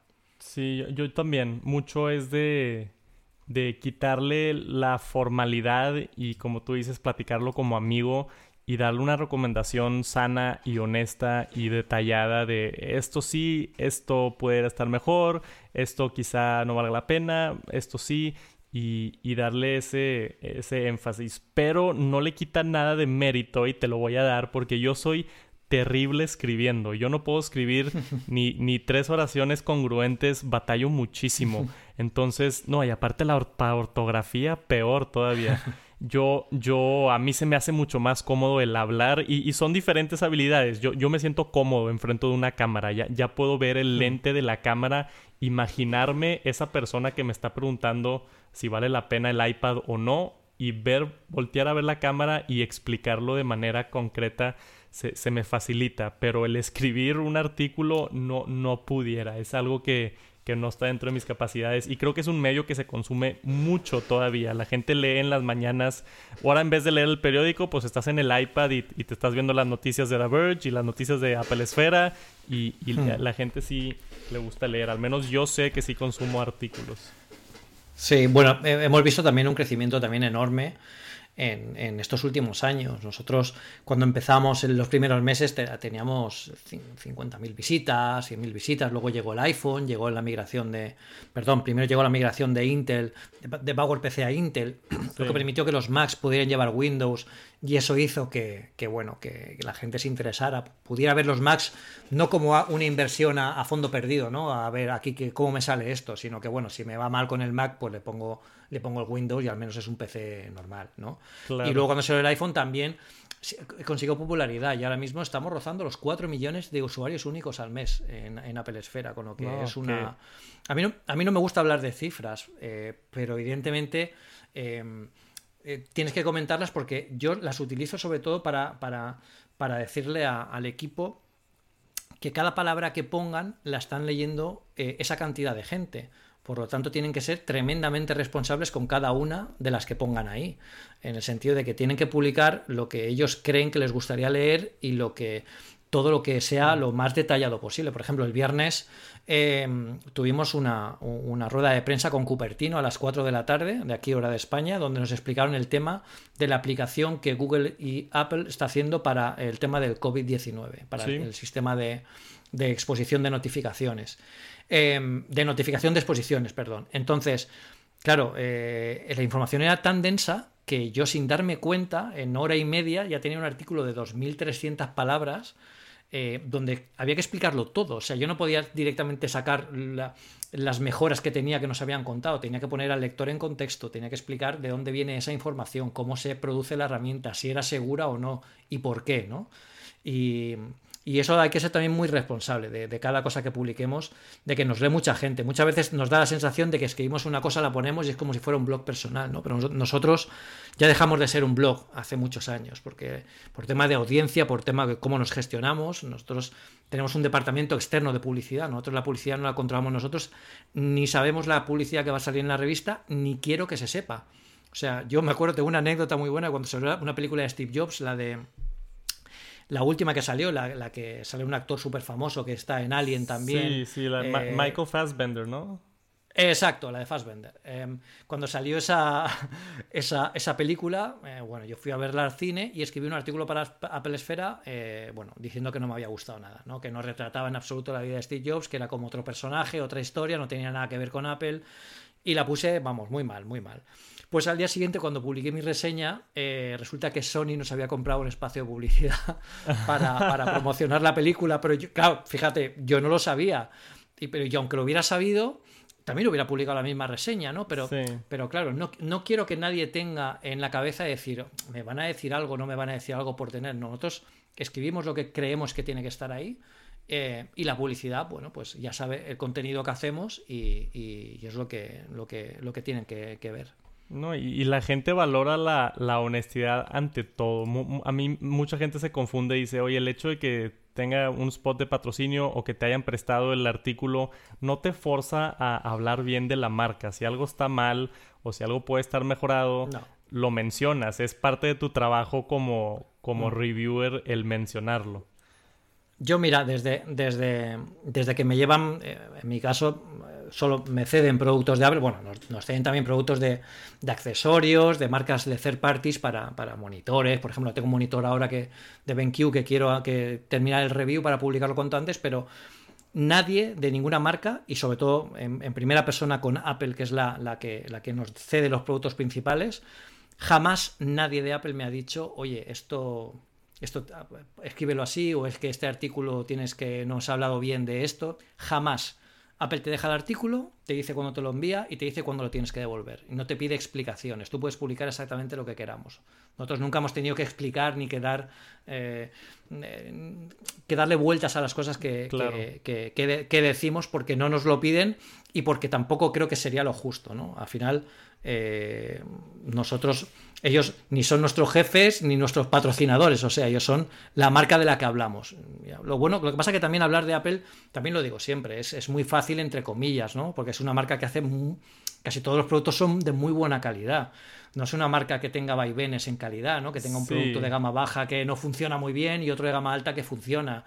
Entonces, claro, es muy raro, algo ya tiene que pasar algo muy grave como para que para que a, Apple se le pueda se le puedan sacar cosas. Lo que pasa es que nosotros, por ejemplo, yo en las reviews de los iPhone, siempre que sale un gate de esto, yo me dejo preparada una sección en el review donde hablo exclusivamente de ese, de ese gate. Cuando salió la antena gate, eh, una sección explicando lo que pasaba, si pasaba, cómo se podía eh, solucionar. Cuando pasó, pasó el tema de las lentes del iPhone 5, que salían como unas manchas, cuando hacía fotos con el iPhone 5, también puse eso siempre me gusta cuando el, el del iPhone 6 que se doblaba, eh, también hice varias pruebas, me lo puse en el bolsillo, eh, puse incluso con una, en, una mesa para que se viera que estaba recto. O sea, eh, siempre me gusta hablar de lo que la gente habla a nivel de si han encontrado algún fallo, si es algo que se tiene que corregir, porque, porque claro, al final el lector te lo va a preguntar y lo quiere saber también, con lo que es es como saberlo, pero bueno, eh, la verdad es que es muy fácil hablar de, Apple porque los productos que hacen suelen ser de muy buena calidad. Sí, e, e, es fácil de, recomendar. A mí también me, me, dicen... Exacto. Que, oye, ¿te gusta todo la Apple? Oye, es que es, es difícil cuando hacen tan buenos productos. No, claro que tienen sus fallos y claro que se enfocan en, diferentes prioridades que otras empresas. Quizá Apple se enfoca más en el, en el usuario y no tanto en las especificaciones y, esto y el otro, dependiendo de gustos de cada persona con el producto que va a comprar. Pero para mí, para mi estilo y cómo funciona, cómo me ayuda a mí la tecnología, Apple es, es hace las cosas muy, muy, muy bien. Sí, yo creo que al final eh, buscan, eh, buscan eh, nichos de mercado, quizá zonas en las que se pueden mejorar las cosas. Si te das cuenta, Apple nunca inventa nada desde cero, a no ser que ahora nos vengan con una pantalla holográfica dentro de dos meses en la conferencia de desarrolladores. Eh, o una máquina del tiempo o algo así, em, no inventan nada. Con el iPhone realmente no inventaron nada. Todas las tecnologías que lleva el iPhone ya estaban hace tiempo. Lo que pasa es que están muy bien integradas y de una forma increíble. El otro día comentando con Ángel Jiménez, decía, claro, es que vimos la primera, en la primera keynote del, iPhone original, en 2007, en la Macworld de 2007 con, con Steve Jobs, eh, la gente se aplaudía cuando veía el movimiento inercial de las, del scroll de las listas. Cuando tú le dabas con el dedo y aquello corría muy rápido y luego se iba parando poco a poco, como si fuera un, cilindro, ¿no? Que gira. O, el pin, o el pinch and zoom, que antes cuando. Antes eso era de película, eso lo hacían en las películas estas del futuro, que tú dieras un pellizco a la pantalla y que la imagen se hiciera más pequeña, era ciencia ficción completa. Entonces, claro, es. Eh, y con el smartwatch pasó lo mismo. ¿Qué pasó con el Apple Watch? Apple fue el último en salir. De hecho, yo tengo un artículo de Apple eh, diciéndole a Apple, después de un Mobile World Congress, he visto todos los smartwatch eh, que me ofrece todas las marcas eh, y ahora quiero ver el, Apple, Watch, porque claro, eh, llegaron los últimos, pero fíjate cómo están hoy. Están, han definido completamente el mercado del smartwatch. dominaron el mercado. Es el, es, no, no, vi el dato que no nada más es el mejor smartwatch vendido, ya es el mejor reloj vendido, punto, de todos, inteligentes y no inteligentes. El Apple Watch está dominando. Claro, y con el iPad, con el iPad, eh, eh, ¿cuántos? Hemos, hemos convivido muchísimos años con, con, ordenadores tableta, ¿no? De Microsoft, que tenían incluso una versión, el Windows, Windows C, que era para, para tabletas y para ordenadores con pantallas táctiles, pero eso no, no, avanzó. Si, si, te das cuenta, nunca avanzó. Siempre se quedó como una versión miniatura de lo que teníamos en el escritorio, ¿no? Y Apple cogió las tecnologías que ya tenía, pero le dio la vuelta. En lugar de llevar las tecnologías del escritorio al, mundo de la movilidad, lo que hizo fue diseñar un dispositivo, unos dispositivos y un sistema operativo mm, pensado en la movilidad y en, la interacción táctil desde cero para poder luego todo ese aprendizaje y poder llevarlo al, escritorio, ¿no? que es lo que está pasando ahora con el Project Catalyst, la interacción entre macOS y iPadOS, ¿no? Yo ahí veo que, Apple no define nunca, pero luego siempre es, o sea, perdón, Apple nunca es la que inventa, pero siempre acaba definiendo, ¿no? Siempre es, acaba, es la que da el golpe encima de la mesa y dice, vale, pues mira, esto así se tiene que hacer, ¿no? Por eso mucha gente ahora está esperando el tema del coche. Eh, el coche, también lo, hablaba el otro día en Apelianos eh, con, gente de, un grupo de, de, YouTube de Tesla también que decían, Estamos convencidos de que Apple eh, intentó hacer un coche eléctrico, pero porque como es un mundo más complicado, más mecánico, tienes que tener más, eh, más experiencia técnica construyendo coches, no solo es tecnología electrónica tal cual, pues yo creo que abandonaron porque no tenían todavía la tecnología para, para llegar. Pero aún así ellos dicen, pero ojo, que el día que se pongan a hacerlo o que les la idea que tengan les funcione, eh, habrá que ver lo que hacen el resto. Lo que pasa en el tema de los coches, pues está Tesla, ¿no? Que se ha convertido en coches, en la Apple de los coches, ¿no? Cuando, cuando todo el mundo de los coches parecía estancado, llega Tesla y parece que lo, que lo cambia un poco, ¿no? La visión que teníamos de la automoción. Con lo que eso es, lo, es una faceta importante. Sí, yo, yo, yo, opino lo mismo. Apple quizá no es el innovador, pero es el perfeccionista, es el que define hmm. el... En muchos aspectos, no siempre, pero es el que define como el mercado y que eventualmente se acaban acoplando. Yo creo que eso va a pasar en, un par de años con realidad aumentada. con, con Apple definiendo ese mercado porque vimos hace muchos años ya algo Google Glass que fue un fracaso y hemos visto el, el HoloLens que no tiene mucha popularidad. Eh, pero el momento que Apple se tome el tiempo, que de seguro ya lo llevan desarrollando tiempo, que se tome el tiempo, que lo haga bien, que lo pruebe, que optimice el software, que haga el, hardware como tiene que ser para que no esté incómodo y que funcione bien. Y eh, el momento que lo saquen yo creo que va a definir el, futuro de realidad aumentada. Sí, eh, con el mundo de, la realidad aumentada yo creo que ahora mismo estamos en 2006. Eh, un año antes de que saliera el iPhone, si fuera la equivalencia al mundo de los teléfonos inteligentes. O sea, hay muy buenas opciones, eh, y mucha gente piensa que quizá en realidad aumentada no sea tan popular porque no está eh, tan metido en la vida de la gente, ¿no? Pero recordemos que en 2006 estaba Nokia, estaba Palm, estaba BlackBerry. O sea, habían super tops de marcas en las que se, pensaban que eran Motorola. Motorola pensaba que, cuando, cuando, anunciaron el primer iPhone, que el iPhone era, que era mentira, porque no se creían que una pantalla tan grande, la batería pudiera durar más de 5 minutos. O sea, y ahora con la tecnología de la realidad aumentada estamos viendo muchos prototipos que te das cuenta es un poco lo mismo, ¿no? Es un poco una gafa grande, un aparato grande, con una, con una interfaz reducida de visión, ¿no? En la solo lens yo creo que es el formato que más está funcionando, pero es muy industrial aún.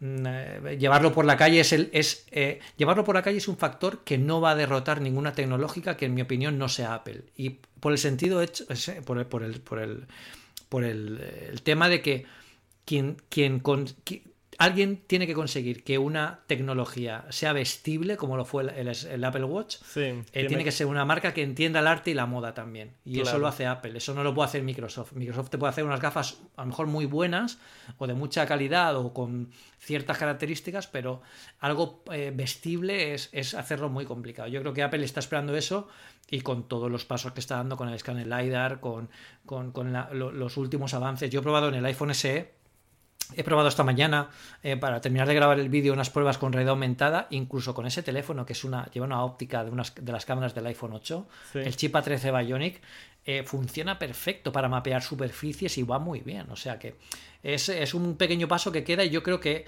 irá, fíjate lo que te digo, casi de la mano con la llegada de los procesadores por fin ARM a, los Mac. Yo creo que están aumentando potencia de proceso no solo para tener Macs con esta potencia, sino también para tener una capacidad de proceso muy potente en un espacio muy reducido, que por definición eso es perfecto para añadirlo a la montura de unas gafas. Claro, no, y, no sabes lo emocionado que estoy que, de que ya lleguen los procesadores eh, propietarios de Apple a las Macs. Pero yo, creo que nos podemos quedar hablando de ese tema otra hora porque es todo otro tema. Yo, de, hecho, justo, justo estaba planeando un video de hablando sobre eso y las implicaciones que pudiera tener el Apple abandonar Intel, ¿no? De ya no, ya no depender del ciclo de Intel y poder hacer las cosas a su tiempo y poder mejor optimizarlas. Y, y va a ser un cambio grande, yo creo, pero podemos, podemos quizá dejar eso para otro porque ya se nos está alargando. Sí, sí, sí. Bueno, aquí, aquí lo que. Eh, totalmente, esto da para muchísima conversación, pero ya desde luego Apple está de alquiler en Intel. O sea, ya se está con las maletas para, mudarse. Y realmente ya estamos viviendo la transición a ARM. O sea, ya tenemos con Project Catalyst aplicaciones que funcionan en ARM en el iPad funcionando en el Mac. Y yo estoy convencido que, igual que pasó con los con Mac OS, los, los Mac OS que funcionaban en Intel desde la primera versión, ya llevan muchas versiones versiones compilando en los macOS actuales para que funcionen completamente nativos en ARM y haciendo pruebas, con lo que eso seguro que lo vemos, quizás este año no, este año complicado mucho por todo el tema de, del COVID-19, eh, eh, todo el, mundo de, la tecnología y tal, pero yo creo que eh, ya el año que viene ya deberíamos empezar a atisbar algo. Yo, yo estoy seguro también. Y de la mano también con, realidad aumentada. Como bien dices, el, el escáner LiDAR que también se rumora que viene en el, en el iPhone 12 y ya cuando lo implementen cuando lo implementen en el iPhone los desarrolladores van a brincar a hacer todavía más aplicaciones por el mil millones de usuarios que están en iPhone, ¿verdad? Entonces el, el momento que den ese paso del iPad al iPhone con ese sensor yo creo se va a abrir todavía más y quizá en un par de años ya con las aplicaciones y la infraestructura desarrollada de realidad aumentada ya se, se lance Apple con, con unas gafas o con un algo así eh, diferente, yo creo. Va a estar emocionante eso. Unas gafas, seguro. Yo he puesto por unas gafas, ya veremos. Va, a estar emocionante. E, el, cambio de, de, de, como dispositivo, el smartphone ya se está llegando el ciclo donde ya está casi perfecto, ya tenemos un pedazo de vidrio. ¿Y qué sigue? Yo creo que es, eso, es algún tipo de wearable que, que nos aumente la experiencia en, en ese tema. Totalmente. Oye, Pedro, la última pregunta que, que me faltó hacerte de los keynotes era era... Quiero la... que me expliques la emoción, la primera vez que te invitaron a un keynote, ¿cómo te enteraste? Si fue por medio de... ¿Te, avisaron la empresa o te llegó el correo o, o, qué sucedió y, y te la creías o no? Pues, pues mira, la, primera fue, como te digo, en agosto de 2010, pero era para ir a un evento en, al evento en Londres, lo que montaba era como la keynote de Estados Unidos, lo que pasa que no había, no estaba, no era en directo allí, sino que proyectaban la proyección de Estados Unidos. Claro, eso me, me emocionó muchísimo, ¿no? Porque iba a ver la keynote allí, no, no me podía creer. De hecho, hice la pregunta que, que, tú hiciste, digo, pero esto, claro, tengo que hablar con mi empresa, a ver si me paga el vuelo y tal. Y, y ya pensé, ya me dijo, no, no, no, esto queremos que vengas, nosotros eh, te pagamos el vuelo a Londres también para que lo puedas compartir y tal. Digo, ah, perfecto. Pero es el día de la inauguración del Apple Park, el día que me enteré que iba a ir. Porque además las invitaciones a prensa, cuando, lo, cuando aparecen en Twitter y la gente lo comenta, em, eh, a, la prensa le llega antes, evidentemente. Entonces, claro, em, yo sabía que en septiembre de, eh, de 2017 iba a ser la presentación, la inauguración del Apple Park y la inauguración del Steve Jobs Theater. Sí, Imagínate el Steve Jobs, Sí, no manches. Claro, claro. Entonces, claro, yo estaba trabajando, me acuerdo que estaba en la oficina. yo, yo tengo dos trabajos. Trabajo, soy director de Apple Esfera y aparte eh, trabajo como, como, consultor en, una entidad aquí de, España. Y, y, bueno, estaba en, la, estaba en la oficina y de repente veo que me llega una, una, un email, ¿no? Que a mí me llega la notificación de Spark eh, y lo veo arriba a la derecha, está trabajando, de repente lo veo y me pone, eh, please join us. Eh, ¿Y cómo? Y lo veo, te, juro que me quedé completamente paralizado. abrí el Spark a velocidad lentísimo, digo, no me lo puedo creer. Lo abrí y de repente veo el anillo del Apple Park y una invitación de Apple que decía, por favor, ven, a ven con nosotros a nuestro lugar, ¿no? To our place, eh, a vivir la inauguración del Apple Park, estás invitado a la inauguración del, Apple Park y del Steve Jobs Theater. Bueno, uh. cuando leí eso, me levanté de la silla. Los compañeros que habían al lado me decían, pero ¿qué te pasa? ¿Estás bien? Y yo, espera, espera, no un momento que me recupere, no me lo puedo creer. Bueno, era ya a final de la jornada, ya me fui al hotel, estaba en Barcelona, no vivía todavía allí. Y cuando llegué al hotel, claro, empecé a organizarlo todo, a prepararlo, tal. Y bueno, pues estuve, eso fue dos semanas antes de irme, estuve prácticamente sin dormir por las noches. O sea, me despertaba por las noches, esto es totalmente cierto. Em, y pensaba que era un sueño, que lo había soñado. O sea, tenía, yo tenía, tenía mi, mi, correo, mi correo de, de la invitación del, del, Apple Park, eh, lo tenía en favorito, lo tenía con una chincheta dentro de Spark y lo tenía así para, para que cuando me despertara por la noche pensando que lo había soñado, entrara a Spark y ver que no, no, es que tengo la invitación aquí, o sea, estoy invitado. Esa fue, esa fue la, la, la vez, yo creo que una de las más especiales. Luego, otra muy especial fue también eh, con el evento del 2018 en, Nueva York, en Brooklyn, con el evento eh, del Mac Mini, el iPad Air, el, iPad Pro nuevo y el, y el, MacBook Air, porque a cada uno de los invitados, fuimos 300 invitados de prensa, a cada uno de los invitados Apple diseñó una manzana específica para enviarnos en la invitación. o sea, ah, cada uno de los invitados tenemos nuestra propia manzana personalizada por un artista que nos enviaron a cada uno de nosotros. Y solo cada, cada una es única de la invitación a la que lo enviaron. A mí la mía, tuve la suerte de que era súper bonita. Y, bueno, la tengo impresa en, un pequeño cuadrito para tenerla en casa. Pues claro. Es, muy chulo. De, hecho, mi, mi, lo encontré en internet. Mi fondo de pantalla cuando se va a dormir mi Mac es esos iconos cambiando, la manzana de todas las diferentes formas del artista. Exacto, exacto, exacto. Eso estaba cuando llegamos a la, a la Keynote dentro del era el Blue King Concert Hall o algún, no, sé exactamente, no recuerdo dónde era, pero al fondo de la pantalla estaba exactamente ese, esa sala de pantallas de todas las, manzanas cambiando. Yo me acuerdo que estábamos toda la prensa mirando la pantalla y cuando salía la nuestra señalábamos, mira, mira, mira, mira, esta es la mía, esta es la mía. Era, era, bastante, era bastante chulo. Pero yo recuerdo que tener mi propia manzanita ya es ya lo máximo, ¿no? Que te inviten y luego además que te envíen una invitación personalizada con un diseño exclusivo para ti de la manzana de la invitación, ¿no? Era muy chulo. A Ángel Jiménez no le gustó tanto porque el diseño que tuvo él era un poco raro. y no era, no era tan bonito como el resto, ¿no? Pero bueno, no deja de ser también emocionante. Sí, yo sé. E, e, es, bien emocionante cuando estás en, en, ese tipo de cosas. Y, y, aparte que Apple te ha hecho específicamente tu propia manzana, yo también lo hubiera colgado, pero, pero 100%. Y ya, ya para terminar, porque ya nos estamos alargando acá casi a la, a la hora y media cuando te dije que íbamos a estar una hora. este, me, me, gusta al final, ya que llevamos una hora casi media hablando de tecnología, me gusta nada más hacer un par de preguntas completamente no relacionadas con tecnología. Perfecto. Preguntas extrañas, son, son dos preguntitas rápidas. Vale. la primera es, ¿crees en fantasmas? ¿Sí o no has tenido alguna experiencia abnormal? Pues la verdad no, o sea, no, o sea, bueno, no, no es. Yo a mí nunca me ha pasado, me ha pasado nada, ninguna experiencia rara, no, no me ha pasado nada.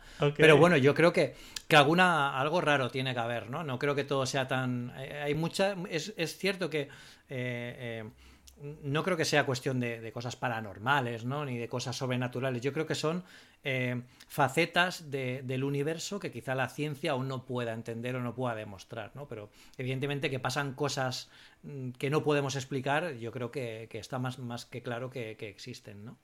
Perfecto. falta que se puedan explicar de alguna forma. Es una pregunta extraña, ¿eh? Completamente válido. No, sí, me, gusta como, como agarrarlos en curva, ¿verdad? Porque llevamos hablando una hora de tecnología y luego tirarles así un par de, preguntas para, para sacarlos de onda. La última es una ah, pregunta, eh, es una pregunta chistosa que también le he hecho a muchos. Este, al momento de tú servirte un cereal, ¿colocas la leche primero o el cereal primero? No, primero la leche. Y luego el cereal, sí. Primero la leche y luego el cereal. Sí, sí. ¿Por qué? Explícame por qué. Porque, ¿sabes por qué? Porque me gusta eh, agacharle el cereal con la cuchara. Me gusta eh, moverlos y, voy echando poquito a poco y los voy moviendo poquito a poco. O sea, no es echar cereal y luego que hundirlos, ¿no? Con la leche. O sea, primero echo la leche y luego voy echando cereal y voy moviéndolos poco a poco, como si, fue, como si hiciera una tortilla, pero en, cámara lenta, para que vayan cogiendo todos la textura de la leche, sí. Fíjate, es una buena pregunta. De hecho, no me había parado a pensarla, ¿eh? pero es lo que no, hago. No lo puedo creer. Eres la primera persona que, me lo contesta de la manera contraria. ¿eh? Eres, eres el, el psicópata que he estado esperando en este podcast porque sé, sé, sé que hay gente como tú y no me la puedo creer. Pero eh, eh, es que yo como... O sea, la lógica es echas el cereal para saber cuánto cereal quieres y después la leche. Si echas la leche primero, ¿cómo sabes cuánto cereal vas a consumir? Pues yo es que me, o sea, voy echando cereal hasta que me acabo la leche. Es totalmente lo ah, opuesto. También, ¿sabes? también, ¿sabes? También, esto también puede tener otra explicación. Y es que normalmente en el desayuno, cuando desayuno eh, cereales, que no, suelo hacerlo eh, tan a menudo, pero cuando lo hago, normalmente es porque es un fin de semana, ¿no? Que tengo más tiempo para, estar tranquilo en el desayuno. Entonces yo, claro, cuando yo desayuno, pues a lo mejor me pongo a leer algo en el iPad o pongo algún vídeo de, YouTube o, leo un libro. Entonces me gusta entretenerme más si echo el cereal y la leche y lo me lo voy a comer enseguida. Sin embargo, si echo la leche y luego voy echando cereal, lo voy moviendo, lo voy probando, voy echando más. Casi queda un poquito más de juego, ¿no? El desayuno. Yo creo que la explicación igual es esa. O, que soy, un psicópata también. Entonces, defines la cantidad de leche y te terminas la leche. O sea, tu, tu factor de. Exacto. De. Ok, ya. De cuánto vas a consumir es dependiendo de cuánta leche echas porque te gusta terminarte la leche. Exacto, exacto. Oye, está interesante. Pues, tiene, lógica, ¿eh? Tiene algo de lógica. No, no, no. Claro a, mí, claro, a mí lo que me gusta es eso y al final el acompañamiento es el cereal, no, no, la, no, la, leche. A mí también el cereal me gusta y saber que tengo más para poder eh, acabármelo tranquilamente y sobre todo también porque no se ponen blandos, que a mí me gusta que estén crujientes. Entonces si los echas todos a primeras, el, cereal se va, a quedar, se va a quedar blando. Vas echando poco a poco y los vas comiendo. Pedro, me ah, estás convenciendo, me voy a hacer psicópata también. Muy buenos puntos. Qué bueno que te hice esa pregunta porque casi no te la hago y, me dio gusto saber eso. Perfecto. nombre Pedro, muchísimas, muchísimas, muchísimas gracias por acompañarme. Fue un placer hablar contigo de, de todo sobre tu experiencia. Muchas felicidades por todo lo que has logrado y, y por cargarte esa responsabilidad de, de ser un, un, casi embajador o, de, de atender a los eventos de Apple y año tras año la responsabilidad de, de estar informándonos al público gracias por todo lo que haces, felicidades por todo tu éxito y, espero estemos hablando pronto. Bueno, muchísimas gracias. Yo a mí me encanta, ¿no? Yo creo que gran parte, si, si puedo contar que he tenido éxito, es por, por poder venir a podcast como este, conocer a gente como tú y compartir estos momentos, ¿no? Que yo creo que es, que es lo importante. Y bueno, hayan más eventos en el futuro no los hayan y tengamos que escribir, aunque sea desde casa, yo creo que lo importante es que, todos eh, estamos, estemos apasionados con lo que hacemos y tengamos estos ratitos que, son fantásticos. Así que muchísimas gracias por invitarme, he estado encantado, ha sido un placer estar aquí. Ya está, Pedro. Nos vemos pronto. Si quieren seguir a, Pedro, lo pueden buscar por allá en Twitter, Pedro Aznar. Ya lo estoy pronunciando bien. Correcto. ¿Y, en dónde más te pueden encontrar por las ciberwebs? Pues eh, eh, prácticamente todos mis perfiles son arroba Pedro Aznar. Eh, tanto en Instagram como en Twitter. Eh, en Apple Esfera, por supuesto. También tengo un podcast eh, que hablo sobre Apple, no lo vais a imaginar nunca, en, colaboración con otro compañero que se llama Carlos José Navas, que, bueno, de hecho vendrá a Apple Esfera Live este, este, este jueves. Y, se llama Una cosa más, que también llevamos un montón de años también hablando sobre Apple aquí. Y muy pronto voy a volver a poner al día mi, mi página personal donde voy a hablar de tecnología, también de Apple en una forma así más como de background, ¿no? No, tanto el Apple oficial, sino por las cosas de eventos, de, cosas anexas, de lo que nos gusta, de lo que se pueden hacer con las cosas, algo más, algo más extraoficial que, que, Apple Esfera a la hora de, hablar y algo más personal, ¿no? que al final es un medio que, me, quería, que quería utilizar y lo estoy poniendo y se va, es 412, es eh, la página original con la que empezó todo, la voy a poner al día otra vez Voy a subir los podcasts con los que empecé todo esto, los podcasts de 412 de 2005, en, lo que, en el que oiréis mi voz de niño eh, tímido, en el que casi no me podía... Eh, me da vergüenza ponerme delante de un micrófono y ahora mira, no me callas ni debajo del agua. espero que salga el proyecto, el proyecto pronto, a ver si tengo tiempo y, ya, ya lo podéis ver en 412.com.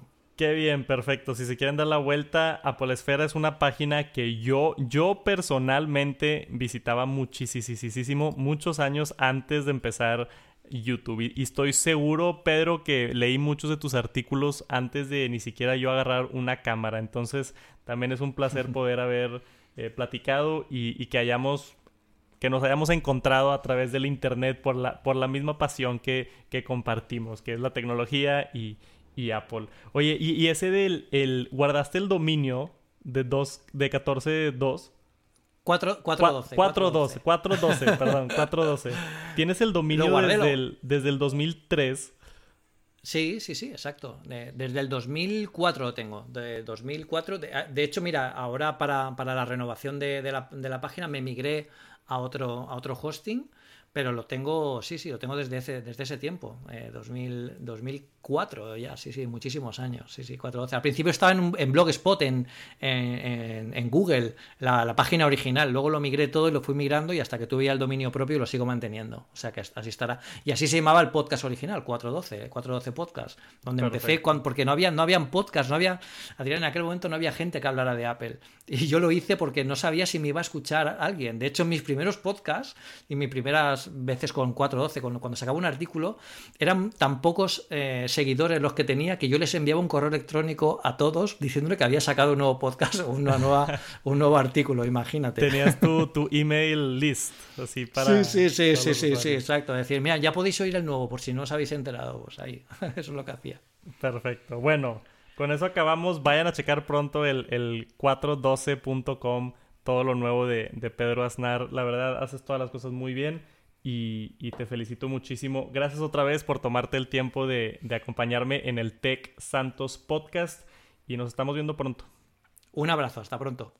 Y eso es todo por este episodio del Tech Santos Podcast. Muchísimas gracias por acompañarme y escuchar. Espero hayan disfrutado. Si no lo han hecho, suscríbanse al podcast y nos vemos la siguiente semana. Peace. También si pueden dejar una reseña en iTunes me ayuda muchísimo. Denme por allá unas estrellas y déjenme un comentario, los leo todos y aprecio muchísimo, me ayuda a crecer el podcast también aquí en el Tech Santos Podcast. Nos vemos, se vienen videos nuevos esta semana, mucho contenido en todos lados. Si no me siguen, arroba Tech Santos, TSH Santos. Nos vemos por el internet. Cuídense, lávense las manos, Susana a distancia, todo eso, todavía, está, estamos en cuarentena. Ya me voy a callar ahora sí para acabar el episodio. Nos vemos pronto, que tengan una bonita semana.